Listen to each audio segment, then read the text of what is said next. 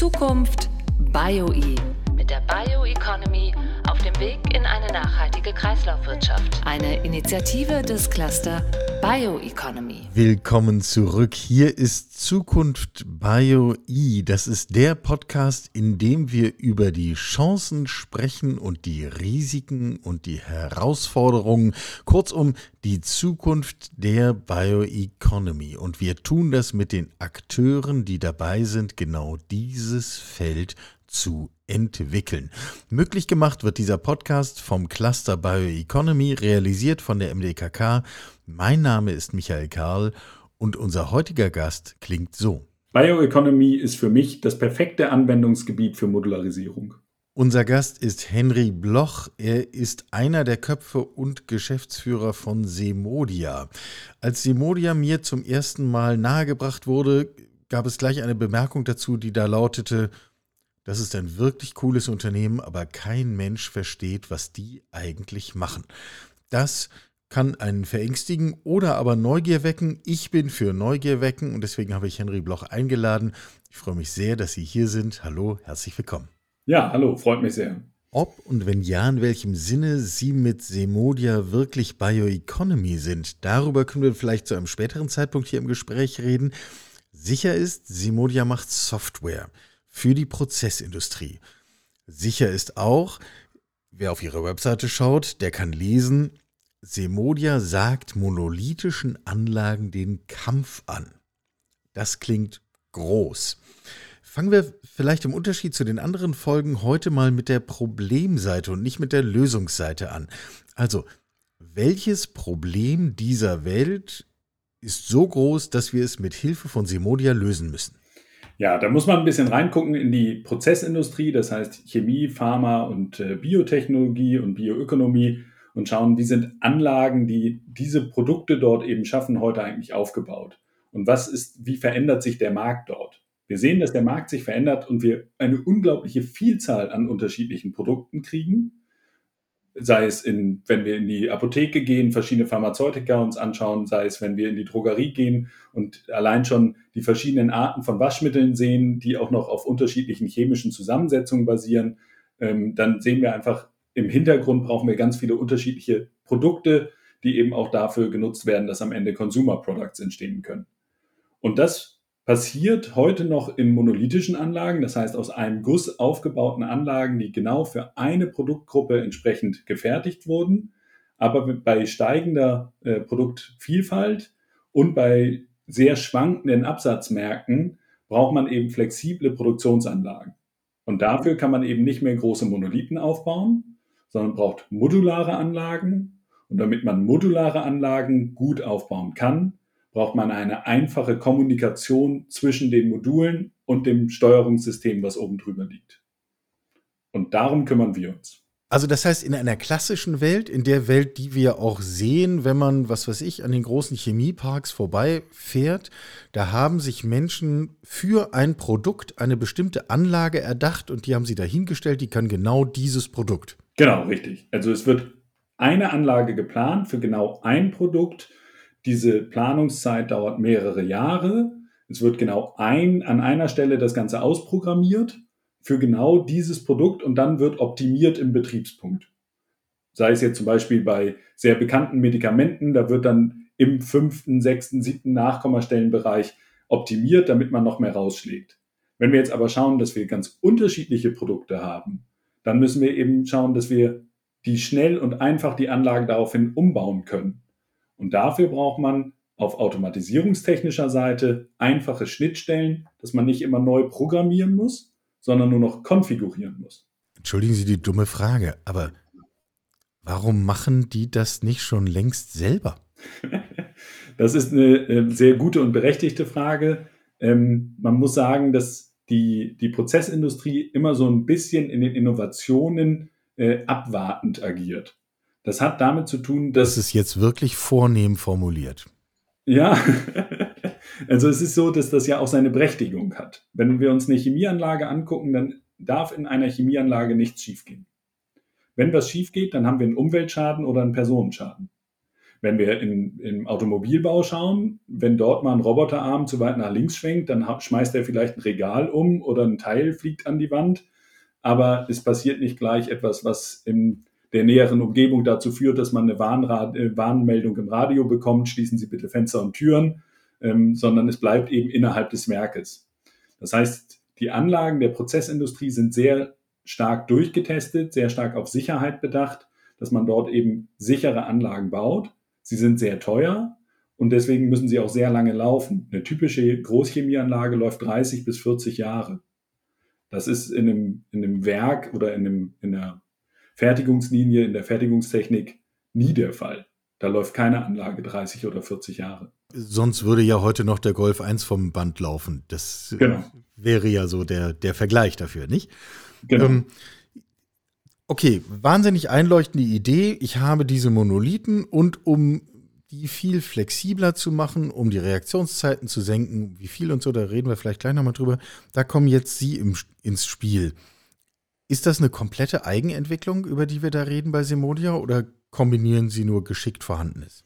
Nein, wir kommen ja aus der Forschung und haben in der Forschung etwas entwickelt, das nennt sich Module Type Package ähm, und das in die Standardisierung überführt.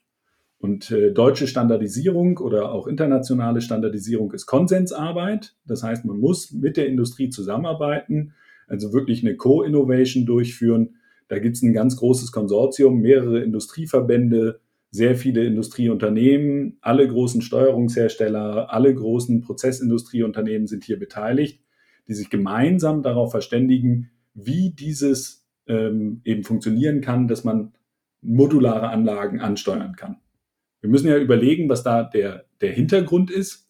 Wenn ich mir jetzt ein Modul kaufe, sagen wir zum Beispiel ein Temperiergerät, dann kommt das mit einer Steuerung vom Hersteller A, das heißt die Intelligenz da drin, die Recheneinheit kommt von Hersteller A. Und dann kaufe ich mir noch eine Destillation oder ich kaufe mir noch ein Rührgerät mit einem äh, Automatisierungssystem von Hersteller B und habe ein, immer ein Leitsystem oben drüber von Hersteller C. A spricht nicht mit C und B spricht auch nicht mit C. A kann nur mit A reden und B kann nur mit B reden und C nur mit C. Das heißt, ab dem Moment, wo ich unterschiedliche Hersteller in einer Anlage habe, muss ich entweder sehr aufwendig die Kommunikation programmieren. Aufwendig heißt hier mehrere Personenmonate pro Kommunikationsstrang. Oder ich muss ein standardisiertes Interface schaffen, also eine standardisierte, standardisierte Schnittstelle, über die eben diese einzelnen Systeme miteinander kommunizieren. Und das ist das Module Type Package, was wir aus der Forschung in die industrielle Standardisierung gebracht haben und jetzt mit Simodia eben Software anbieten, um das schnell und einfach zu erstellen. Das heißt, den Beteiligten war schon selber klar, dass hier ein Problem besteht. Sie hatten nur nicht selber eine Möglichkeit, dieses Problem zu lösen. Genau, es musste dann erst eine Standardisierung erfolgen, dass man sagt, okay, wir brauchen einen neuen Standard, der genau diese Schnittstellenproblematik löst. Und was, woran wir jetzt arbeiten, ist, dass die ähm, Anlagenbetreiber eben auch sagen, okay, jetzt eröffnen wir eben auch die Möglichkeit, hier das volle Potenzial abzuschöpfen. Es ist immer noch so, dass man gerne mit etablierten Steuerungsunternehmen zusammenarbeitet, alles aus einer Hand kauft. Das ist aber, kann nicht oder kann auf keinen Fall die, die Zukunft sein. Wenn wir uns die aktuellen Probleme angucken, Lieferengpässe, ähm, wir haben sehr schwankende Absatzmärkte, erst aufgrund der Corona-Krise, jetzt aufgrund des Ukraine-Krieges haben wir totale Schwierigkeiten im Markt. Wenn Sie heute sich etablierte Steuerungen kaufen wollen, haben Sie manchmal Lieferzeiten von anderthalb bis zwei Jahren. Ähm, das heißt, man muss ja schon bei Neubauten aus verschiedenen Steuerungstechniken zusammensetzen können. Das geht aber nur mit Module Type Package. Das geht nicht ohne. Ja, ähm, wir sprachen eben schon über die Verkürzung von Entwicklungszeiten. Das schließt ja jetzt auch genau an diesen Gedanken an.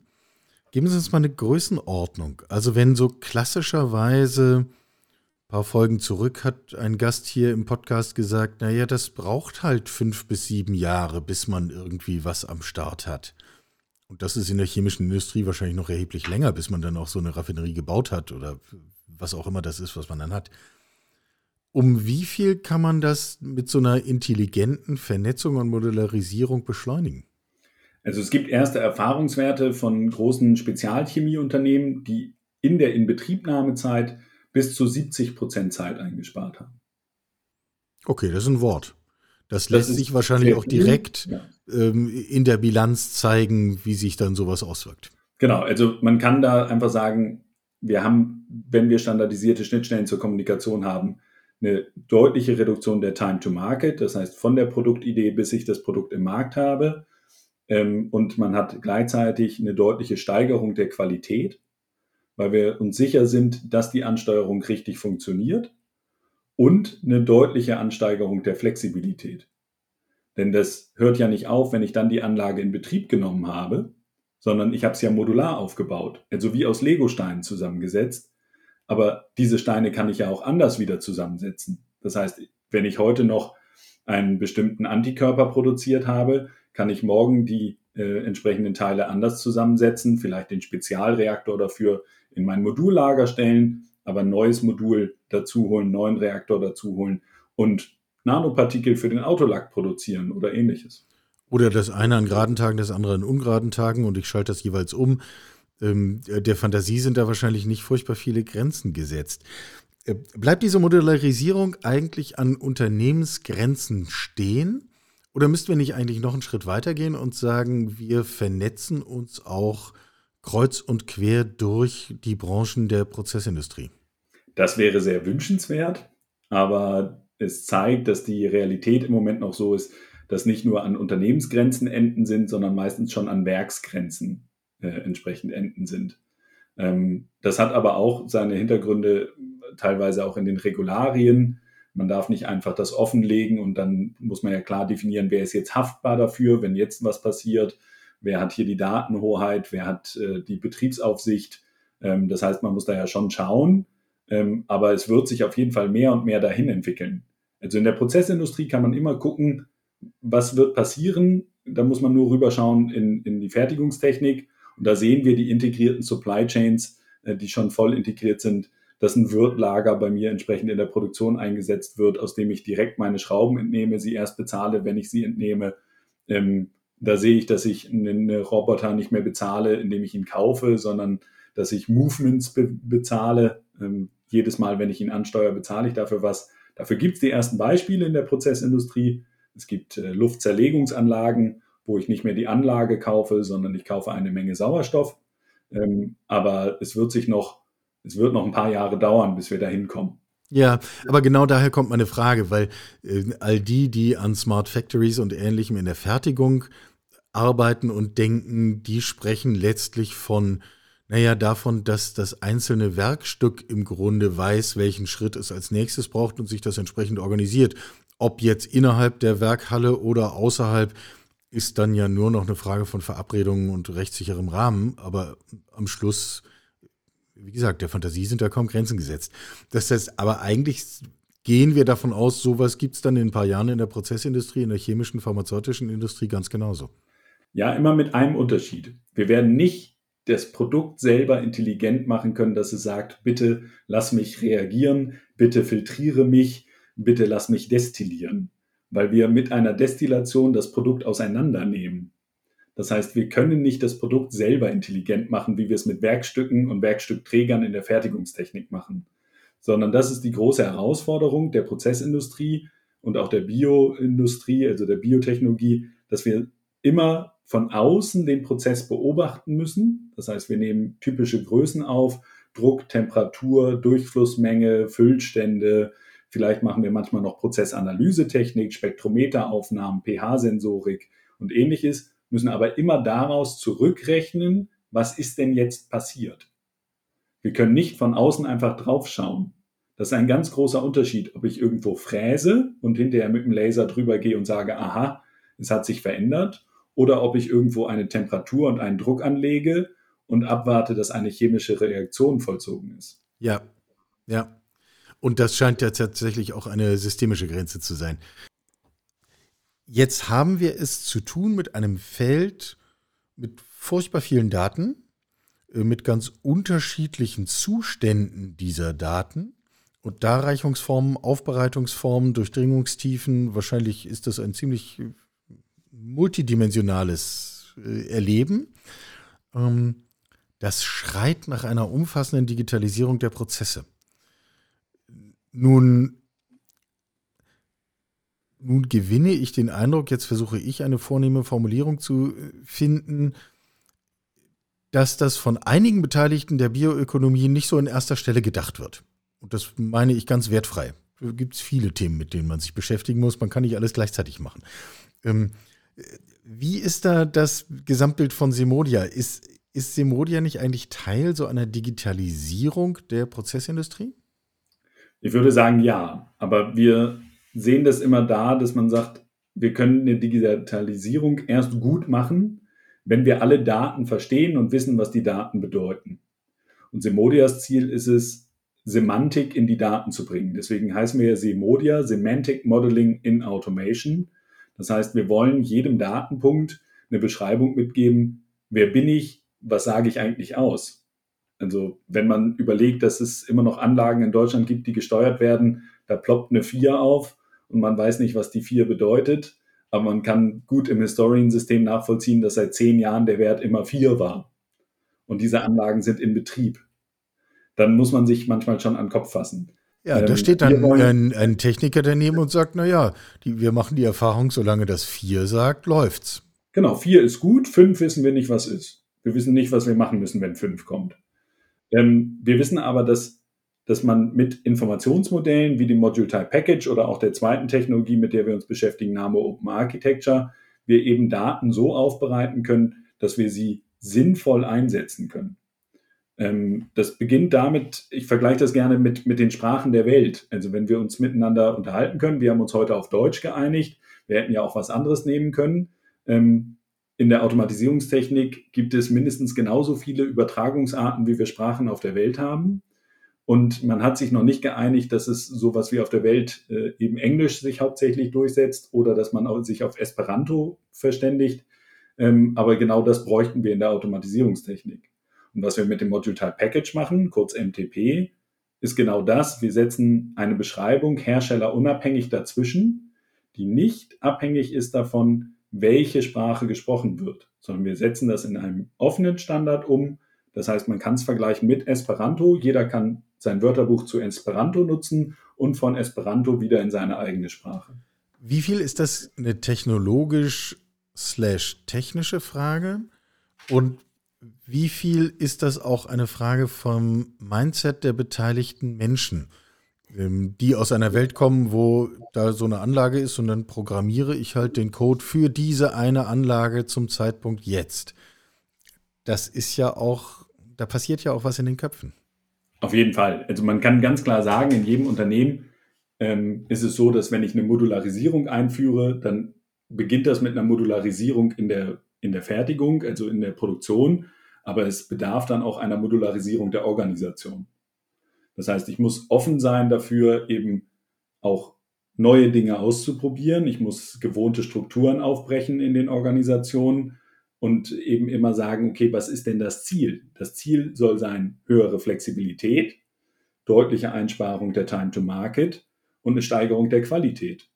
Und das geht nur, wenn ich etwas verändere und nicht, wenn ich nur an einem kleinen Punkt was verändern, sondern wir müssen die Produktion modularisieren und gleichzeitig müssen wir aber auch darüber eine Organisation schaffen, die die modulare Produktion eben auch umsetzen kann. Und deswegen machen wir unter anderem eben auch Trainings zu diesem, zu diesem, dieser Technologie, die stark technologiegetrieben sind.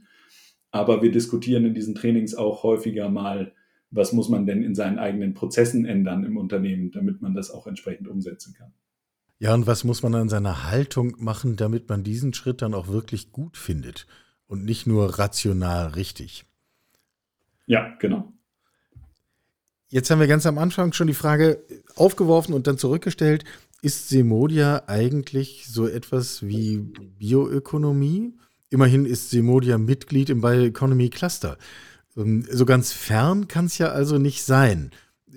Wie sieht das aus Sicht von Semodia aus? Wie, wie ist Ihre Perspektive auf Bioökonomie?